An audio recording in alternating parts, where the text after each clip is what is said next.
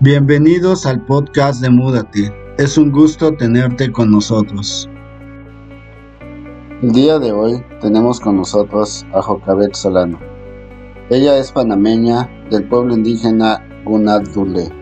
Ella trabaja como directora en memoria indígena y es misionera de Unidos en Misión. Como teóloga indígena, su trabajo es reconocer a los líderes cristianos indígenas para contar sus memorias e historias compartir la teología indígena y afirmar las identidades de los pueblos originarios. Damos la bienvenida a Jocabet Solano.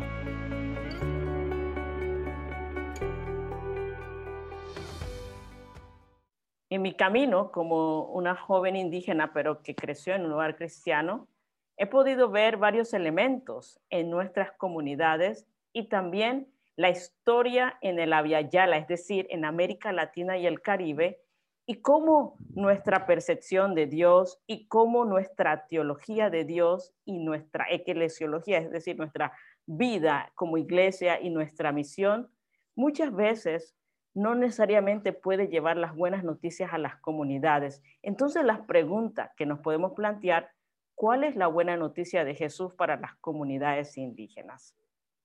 Estas y otras memorias nos abren el camino para abordar algunas reflexiones sobre descolonizar nuestra fe desde las memorias indígenas. Para eso necesitamos reconocer un marco histórico social, es decir, pensar en la historia mayor, una historia más amplia de lo que sucedió en América Latina y el Caribe, es decir, en el Yala. Para el pueblo cuna, América, América como tal continente se le reconoce como Yala, es decir, tierra madura, tierra vital, tierra de sangre.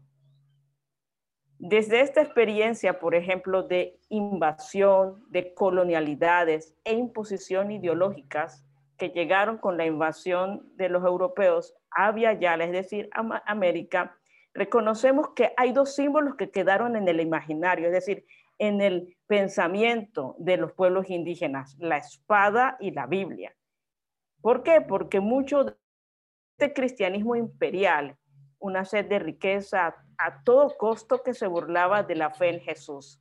Pero las nuevas de Jesús estaban alejadas de esto, este hecho histórico.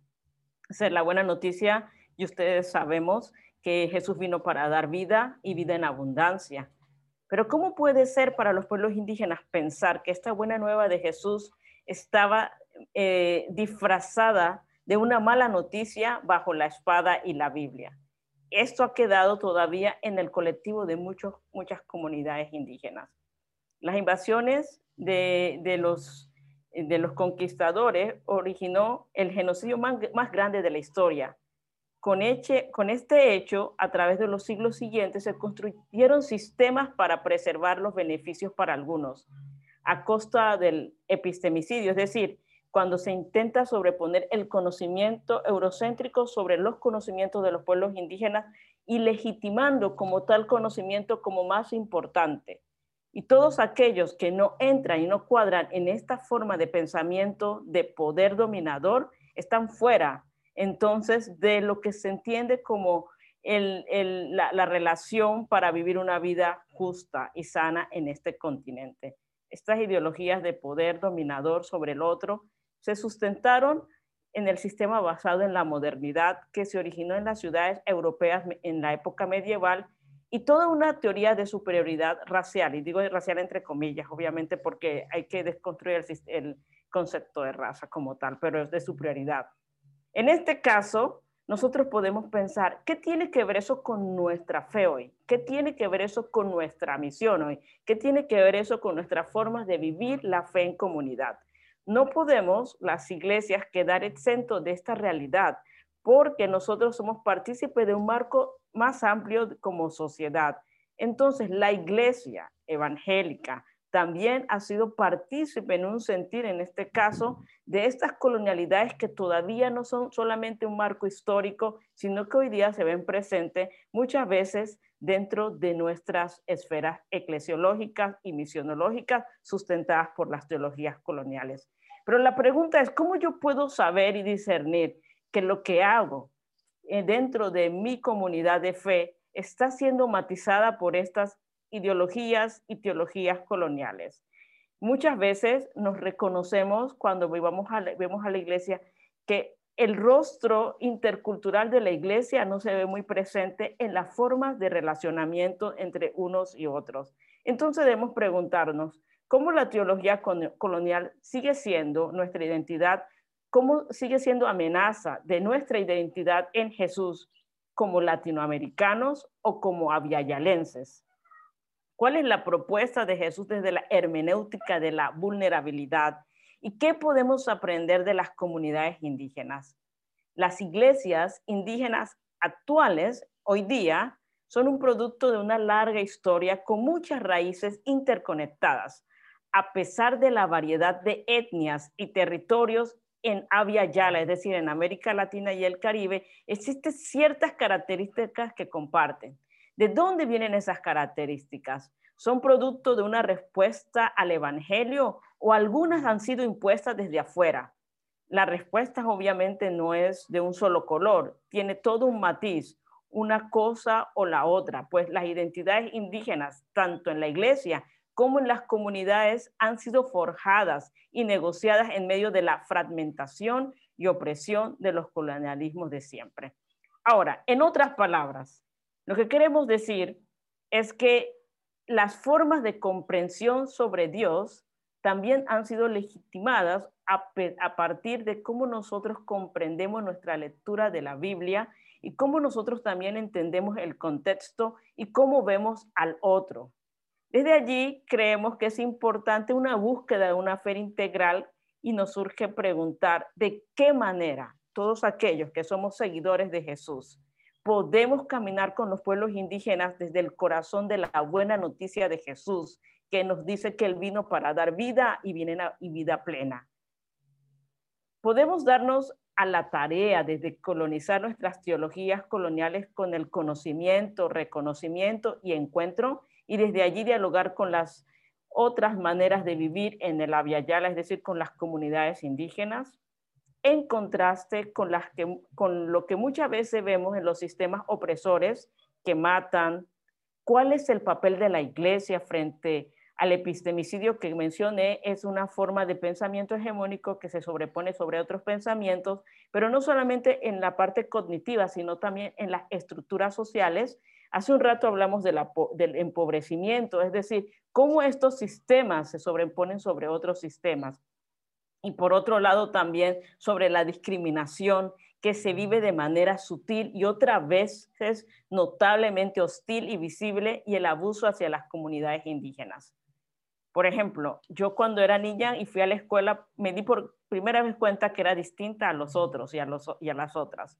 Obviamente todos somos diferentes y hay que reconocer esa diversidad, pero me refiero distinto desde el imaginario colectivo de los panameños cuando un grupo de primos y yo fuimos a la, escuela y al entrar al colegio nos gritaban, indios brutos, ¿qué hacen aquí?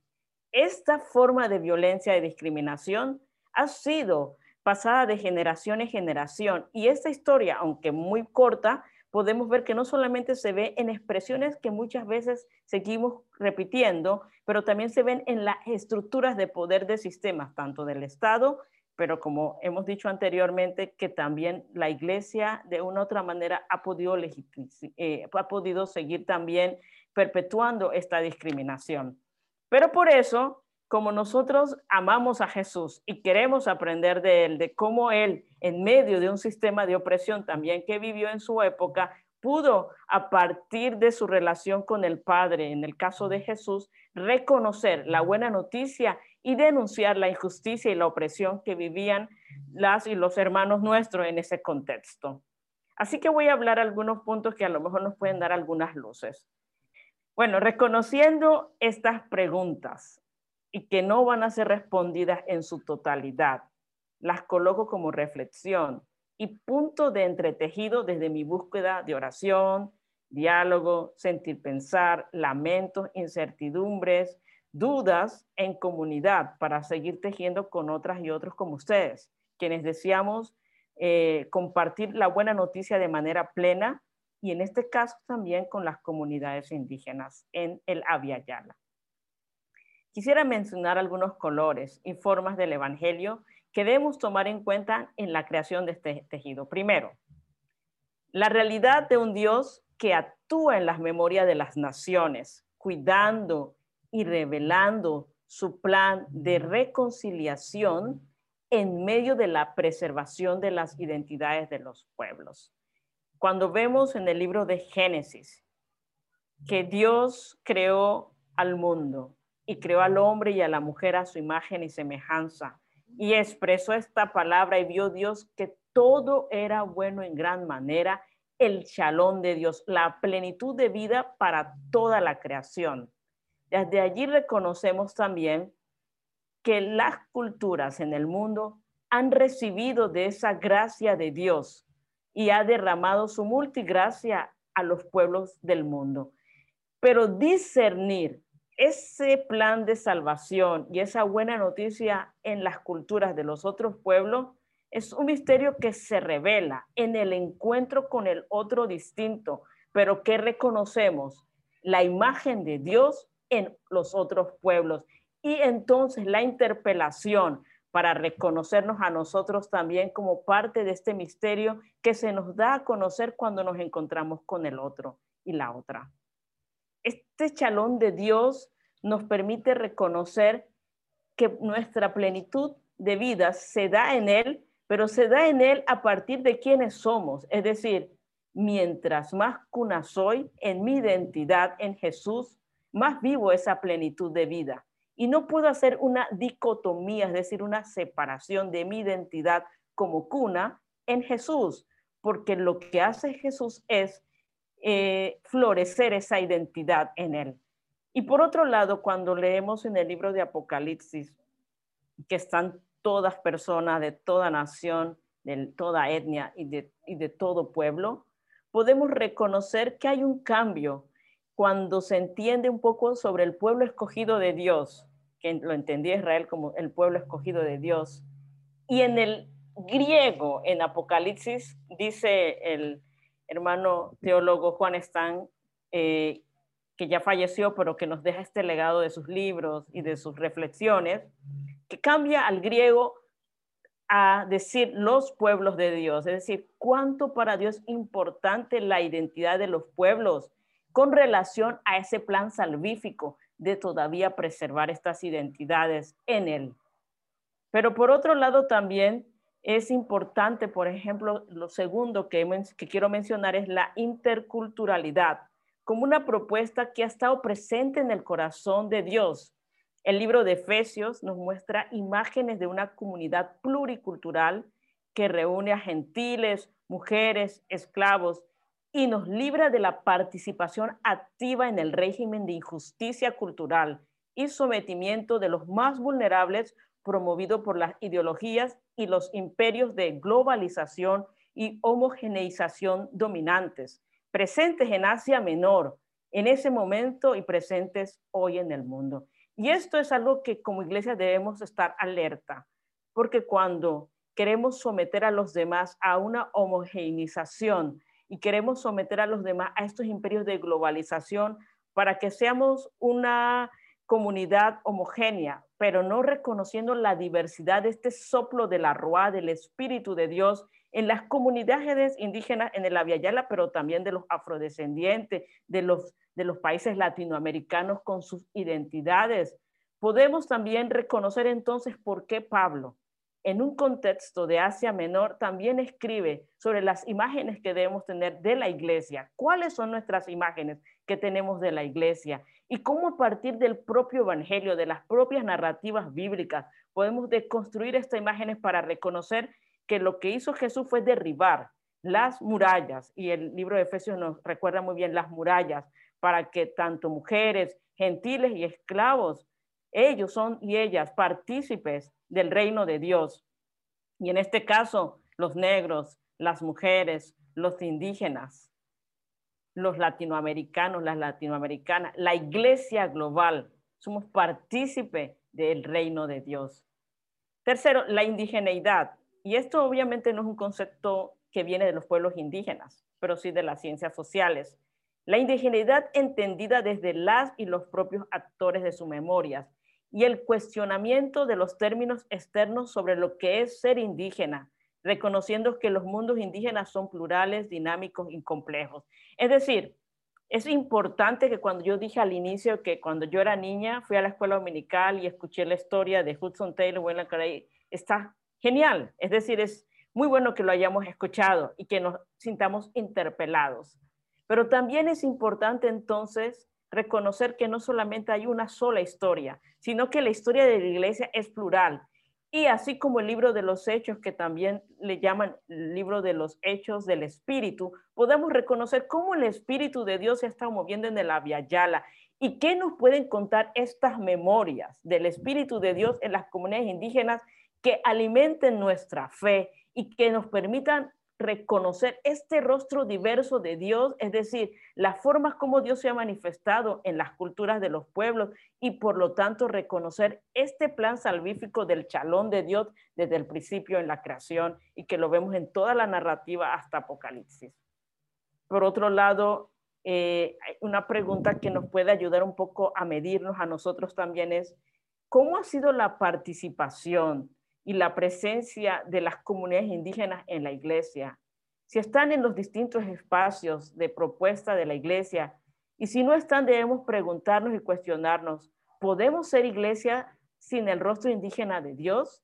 Esto nos lleva a una crítica de que quizás puede ser que no somos iglesia, la iglesia que Jesús soñó, si no están incluidas las formas de vida de otras comunidades. Aquí no me refiero solamente al hecho de que haya un hermano indígena en una iglesia o que seamos una iglesia multicultural, sino a las propuestas políticas de la eclesiología de la vida de la iglesia, como también las diversas teologías contextuales desde nuestras propias realidades, desde nuestras propias comunidades, de nuestras propias eh, urbes, nos permiten fertilizar o las formas de comprensión para relacionarnos en un camino de reconciliación a la cual estamos llamados para poder nosotros entonces reconocer que si hay una teología colonial imperante, puedan ser también derribadas por esta teología, las teologías que nos permiten vivir una fe genuina en relación con Jesús.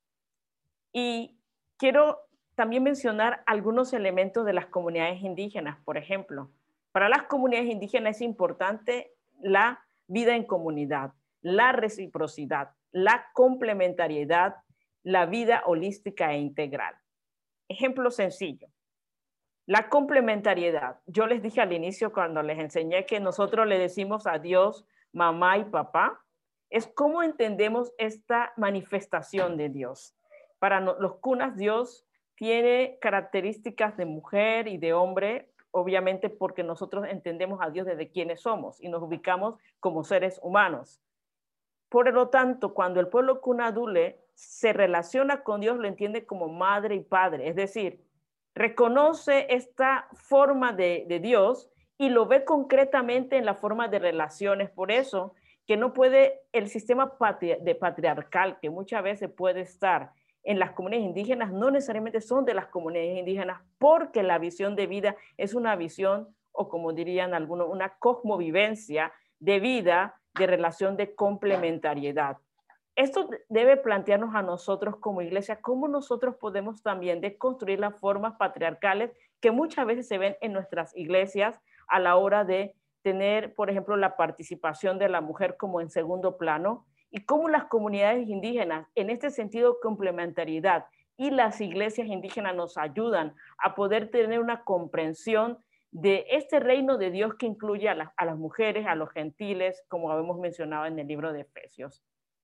Esta manera de concebir la convivencia dignifica y se presenta como una fortaleza en un mundo visiblemente fragmentado. Es decir, hoy día vemos que en varios contextos podemos ver la necropolítica de algunos estados, es decir, las políticas de muerte. Podemos ver también a veces la xenofobia, lamentablemente, entre los países por el tema migratorio. Podemos ver cómo la pandemia, el COVID-19, no como la única pandemia, sino como una de tantas pandemias que hemos vivido, como también ha sido la pobreza, el feminicidio, el patriarcado, este, la violencia hacia la tierra y por lo tanto la emergencia climática que hoy vivimos. cómo las comunidades indígenas, en este caso también las iglesias indígenas, a partir de una teología que fertilice esta convivencia plena, puede dignificar y presentarse como una fortaleza en un mundo visiblemente fragmentado. Y pudiera seguir hablando más, pero no quiero este, abrumar con tanta información. Decir también que la identificación de los pueblos indígenas con la tierra, el territorio, la lengua, los símbolos del lugar, las maneras de comunicarse, la comprensión de Dios, los presupuestos culturales y teológicos a la hora de entender la vida y la presencia de Dios en la vida, es decir, en la cotidianidad. Estos rostros indígenas de Dios nos hablan del regalo que tienen los pueblos indígenas como vocación comunitaria.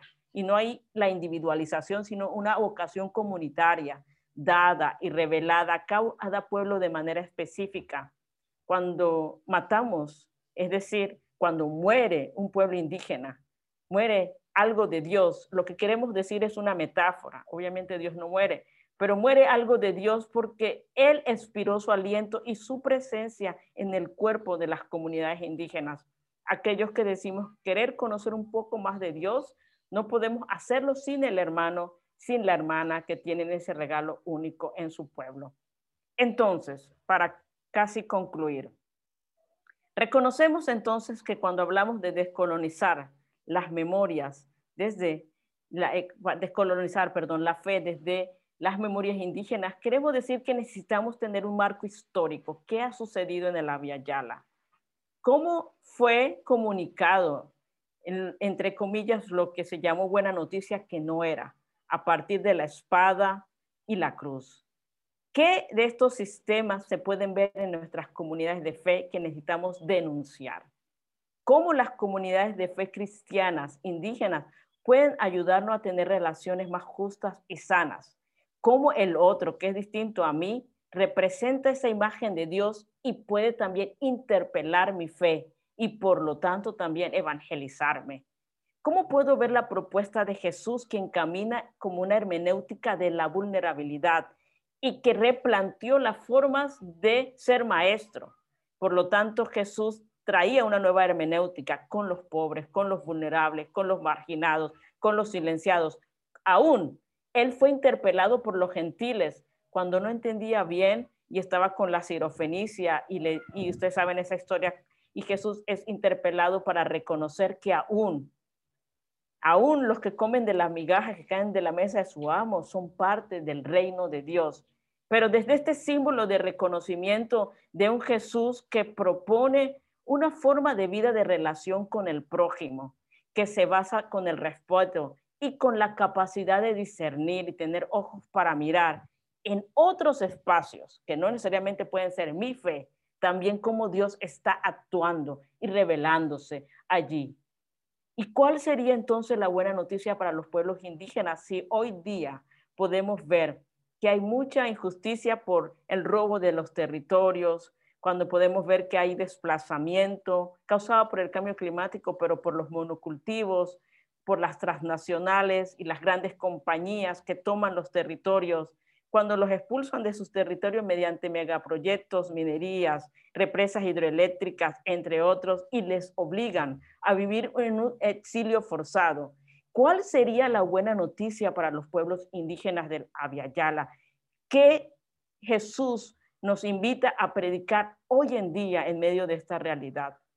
Esta hermenéutica de la vulnerabilidad, vulnerabilidad nos permite vivir caminar, acompañar y aún ser interpelados por lo que Jesús está haciendo en las comunidades indígenas.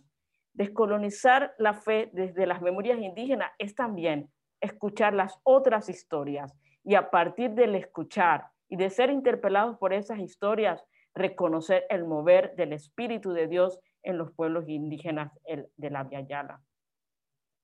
El libro de Corintios nos habla que hay una reconciliación cósmica todos los seres vivientes, incluyendo a nosotros, los seres humanos, somos partícipes de esta propuesta salvífica y partícipes para reconocernos uno en él. Es decir, toda la comunidad de seres vivientes en la comunidad creadora, es decir, en la comunidad trina. Entonces reconocemos que no podemos ser iglesia sin la iglesia indígena o como diría el pueblo cunadule, la canoa, el cayuco, cumple su propósito si están todas y todos. No podemos avanzar si alguien falta. Bueno, que Dios le bendiga y en tiempo de preguntas y respuestas. Muchas gracias, Jocabet. Muy, muy bueno y mucho que pensar.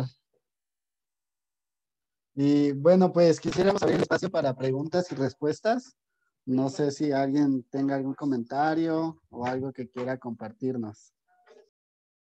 Yo quería, eh, quería preguntar, si es posible. Adelante, adelante. Bueno, eh, súper interesante el tema. Me pasó algo, bueno, nos pasó algo con mi esposa. Nosotros trabajamos en una comunidad, básicamente con el trabajo de ella, que es algo que tiene que ver con los animales. Y eh, bueno, gracias a Dios estaba surgiendo el proyecto y, y adquirimos una máquina, obviamente nuestra, de, nuestra, de nuestro dinero, eh, una máquina, pero fue un, bueno, una historia aparte. Pero fue muy difícil traer la máquina aquí a Ecuador. Eh, la trajimos desde Perú y y comenzamos a, trabajar con una familia. Obviamente estábamos llegando a la comunidad y comprábamos la fibra y hacíamos un montón de cosas ahí en, la comunidad, una comunidad indígena de, de, los Andes, de la provincia de, de Cotopaxi, se llama Macamilimpungo. Entonces, eh, me llamó la atención esta situación de la comunidad, de que son comunidad, que tienen esta situación de comunidad, ¿no? Que eh, todos para uno y uno para todos, básicamente, es así, ¿no? Pero el problema de nosotros es que no pudimos darles una máquina a todos, sino que escogimos una familia que le vimos más, más interesada en el tema y eh, prestamos la, la, máquina. Pero le dijimos, por favor, no digas nada, ta, ta, ta. Eh, resulta que comenzaron a llamarnos del presidente de la comunidad y nos, y nos, y nos comenzaron a decir, vengan, estamos hablando con usted. Y en la reunión estaban como que todos los líderes de la, de la comunidad y nos comenzaron a decir, queremos una máquina para todos. O sea, no queremos que solamente sea para, para, para esta familia, porque todos queremos, todos, todos necesitamos dinero y queremos que todos ganen plata. Y nosotros digamos, no estamos pagando mucho por lo que hacen, de hecho estamos enseñando, recién estamos comenzando, ¿no? Y no entendían, pero esta situación de la comunidad era muy fuerte que a mí de alguna manera me asustó porque eh, porque era como queremos para todos la máquina. Bueno, entonces nosotros decimos con esta situación de que no queremos regalarles, sino queremos que trabajen, ¿no? Eh, y poder proveerles eh, situaciones para que puedan mejorar su economía. Eh, les, les, propusimos y le dijimos, está bien, cogemos la máquina, replicamos en la ciudad, les traemos y les vendemos. No, no, no, no, no queremos eso, queremos la máquina para todos. Entonces, cuando eh, Jocabet hablaba sobre la comunidad, y obviamente siento que es súper fuerte esto de la comunidad, y más en los pueblos indígenas o u originarios, eh, ¿cómo podemos lidiar con esta situación? Porque para mí fue incomodísimo. Y yo realmente quería ya irme, no quería hacer más, y de hecho hicimos eso. Eh, hablamos con la familia de la comunidad y dijimos, seguimos con ustedes, pero nosotros a la comunidad no volvemos eh, con esta situación de, de hacer un tipo de, de, negocio sustentable y con las cosas que tienen, ¿no? Eh, ¿Cómo manejar esa situación cuando esto de comunidad se vuelve como maligno, como, como malo? O sea, y, y sentí así como queremos nosotros plata, o sea, queremos que no solamente ella gane, sino nosotros también. Entonces, ¿cómo manejamos eso siendo, obviamente nosotros no vamos como a entidad cristiana ni nada, sino vamos como un negocio que obviamente eh, tenemos nuestros, nuestro, nuestra base cristiana y queremos pagar bien por, la, por lo que hacemos, queremos también enseñar para que mejoren, pero ¿cómo manejamos esa comunidad de alguna manera humanizada, eh, malignizada? gracias por tu testimonio. Sí, creo, creo que debemos hacer como una separación eh, en lo que significa lo que se entiende por comunidad y la mala aplicación de la vida en comunidad. Eh, recuerden que las comunidades indígenas, como cualquier otros pueblos, obviamente no podemos idealizar, ¿no? Ninguna comunidad, ningún pueblo. Todo pueblo tiene esa gracia de Dios como también tiene eso que no viene de Dios. Es decir, en mi comunidad, por ejemplo, hay muchas narrativas que hablan por qué decidimos vivir en comunidad, porque había también personas en la comunidad que querían, lo querían todo para él o para ella, para acaparar, y van a escuchar muchos relatos. Pero ahora me enfoco en tu pregunta. Una cuestión también es ver por eso el marco histórico. Cuando los conquistadores o invasores llegaron a América, a Abya Yala, habían muchas comunidades, algunas más pequeñas, otras más grandes, y otros grandes imperios, como ustedes saben, como los aztecas, los mayas y los incas. Cada de estas comunidades tenían sus expresiones de vida. Y sí había un núcleo ético-mítico, es decir, algo transversal, o en otras palabras, los universos simbólicos que representan a las comunidades, que eran muy parecidas como lo que estamos hablando. La vida en comunidad, eh, la complementariedad, la reciprocidad. Y bueno, el tema es que muchas comunidades también fueron influenciadas por este desencuentro de otras formas de vida. Y en medio de esto, hoy día ya en el siglo XXI, también ha permeado no solamente eh, estos sistemas, sino también el tema del capitalismo, el tema del juego vivo, el tema de, poder este, buscar lo suyo sin el bienestar de del otro. ¿Qué quiero decir? Que no necesariamente lo que hemos visto como tal, como ejemplo, es una vida en comunidad.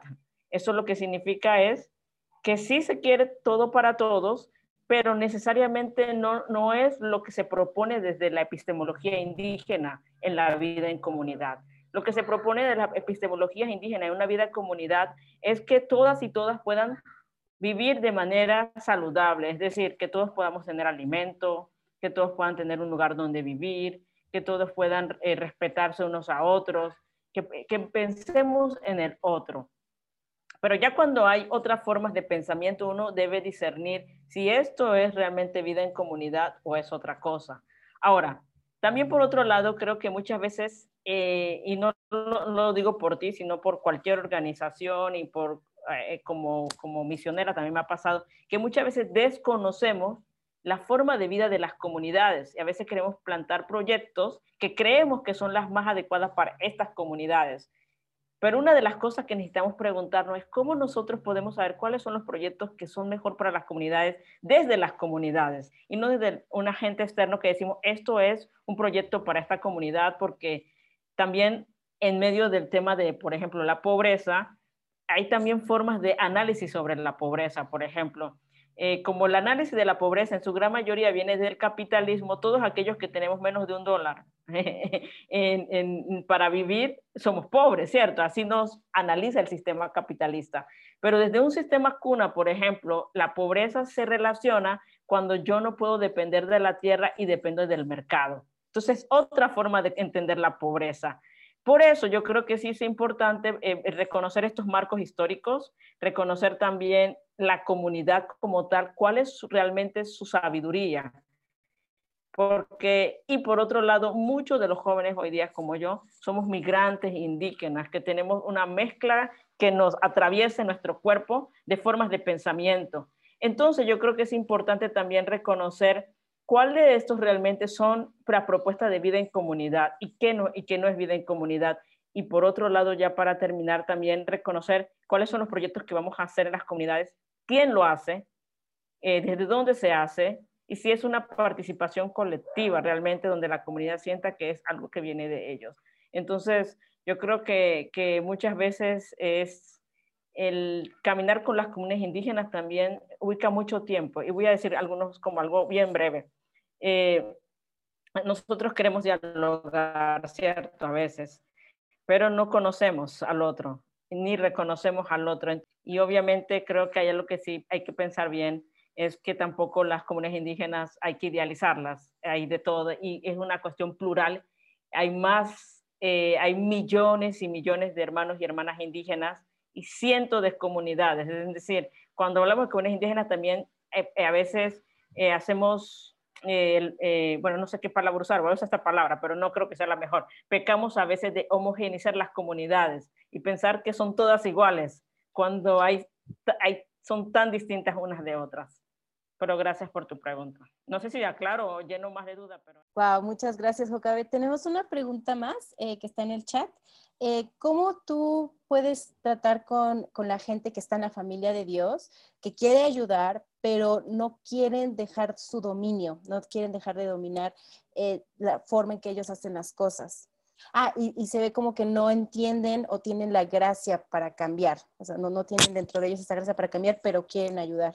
Perdón, para ver si comprendí la pregunta, es cómo trabajar con parte de la iglesia que quiere ayudar, pero no quiere este, cambiar. Dejar su, su dominio. Ok. Su, sí. su forma de hacer sí, las cosas. Sí, sí. Yo creo que, que, de una u otra manera todas y todos este, luchamos con, eh, luchamos con nuestras propias realidades, nuestras propias formas de, de entender eh, la vida y luchamos aún, a veces se ve más claramente y otras veces se ve menos claramente ese dominio hacia el otro y hacia la otra eh, en nuestras relaciones. Pero algo que nos ayuda en este sentido es esta capacidad de humildad, de poder caminar con la comunidad, en este caso de fe, y de saber cómo nosotros podemos ser interpelados por esta, esto que nos habla el propio Jesús, de amar al prójimo y, amarlo como a nosotros mismos. Yo creo que allí es necesario, por eso lo que mencionaba con la hermenéutica de la vulnerabilidad y esta hermenéutica de Jesús de caminar con los empobrecidos, con los vulnerables, porque reconociéndonos allí podemos saber de que necesitamos hacer una deconstrucción de nuestras propias formas de comprensión de Dios y de lo que Dios quiere hacer para los demás. Por ejemplo, hay algo tan eh, básico que necesitamos hacer, eh, hacer relecturas de, del libro de Génesis sobre y, que Dios creó al hombre y la mujer y, y, nosotros estamos para dominar toda la creación, ¿no? Esto, esto ha quedado muy metido en nuestra teología, en nuestras teologías, que muchas veces aún nuestra relación con toda la creación es de dominación. Y van a escuchar muchas enseñanzas y ahora a lo mejor sobre, sobre qué significa dominar y qué significa en el texto de la dominación. Yo creo que allí es importante varias cosas. Uno, cuando yo entiendo que el otro y la otra es imagen y semejanza de Dios, comprendo que en el otro también hay esta este, la presencia del Espíritu de Dios que está en él o en ella. Me refiero, eh, este, cuando digo la imagen y semejanza, me refiero a esta forma que Dios también exhaló en la vida de la persona para que sea un ser viviente, ¿no?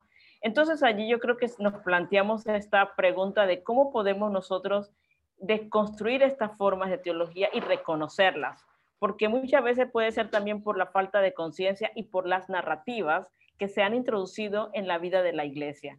Eh, y estas narrativas solamente pueden ser desconstruidas con otras narrativas. Las narrativas dominantes pueden ser desconstruidas con estas narrativas de relación con el otro, de amor hacia el otro. Es decir, la misma Biblia nos eh, de, construye esas narrativas dominantes. Los mismos relatos bíblicos, en su marco más amplio, desconstruyen esas narrativas dominantes. Y nosotros necesitamos hacer esa desconstrucción en nuestra teología. Wow. Excelente, excelente. Muchas gracias, muchas gracias, Jocabe. Tenemos una pregunta más este, que eh, nos ponen en el chat de Marilia. Dice, ¿cuál debe ser el camino de reflexión para que nuestro hacer misionero no sea colonizador? Sí, muchas gracias. Bueno, algunas cosas prácticas.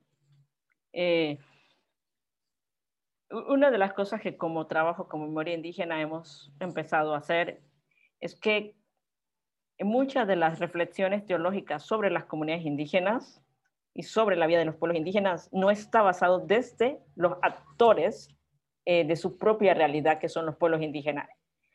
Si vas a una librería cristiana o buscas una biblioteca cristiana, por ejemplo, y revisas sobre comunidades indígenas, vas a ver que primero no hay mucha literatura y segundo, la que existe está escrita por otros que no son indígenas. Y eso, claro que ayuda, pero esto nos habla de la desigualdad y la falta de equidad en lo que nosotros hablamos sobre la justicia. La justicia de Dios, no solamente eh, en las relaciones sociales, pero también la justicia de Dios en la comprensión de, de cómo los pueblos indígenas se reconocen a sí mismos. y su propia historia de cómo han comprendido la fe desde su identidad. Esto nos permite eh, tener caminos de reconciliación al escucharnos unos a otros. Por otro lado, también creo que es importante también reconocer qué no es realmente buena noticia en nuestra práctica de misión. Y este es un ejercicio doloroso, porque nos podemos dar cuenta de que muchas de nuestras prácticas de misión no necesariamente son aquellas prácticas que realmente promueven la buena noticia. Pero para eso somos una comunidad, porque allí podemos nosotros reconocernos entre nosotros, aún arrepentirnos y tratar de caminar como Jesús caminó y yo creo que eso fue algo que, que, le ayudó mucho a Jesús, esa comunidad con el Padre y el Espíritu, de poder reconocerse a sí mismo. Pero también algo que, que, me encanta de Jesús, por ejemplo, es su capacidad de ser transformado en la misión. El libro de Hebreos dijo que él aprendió obediencia, lo que significa que fue un camino, un proceso de crecimiento. Y muchas de las grandes lecciones que Jesús tuvo en su propia misión fue con gente no cristiana, es decir, pero no cristiana porque no, no eran cristianos, pero gente que no eh, creía en una espiritualidad, en este caso judía, sino que vivía otras formas de vida como los gentiles. Y allí él por eso dijo, no he encontrado mayor fe que este, o con la sironfenicia, o con, eh, eh, o con el samaritano. Estas propuestas de vida que Jesús dice que es interpelado, es encontrado con el otro que era muy distinto a él pero yo creo que esta capacidad entonces de, confrontarnos también, de, de cómo otras espiritualidades, por ejemplo, que nos asusta mucho cuando hablamos de eso, confrontan nuestras formas de vida y nos recuerdan de que también la buena noticia de Jesús está en toda la creación y por tanto también en los seres humanos. Pero sí, obviamente Jesús es la revelación y el clima de esa, de esa buena noticia, ¿no?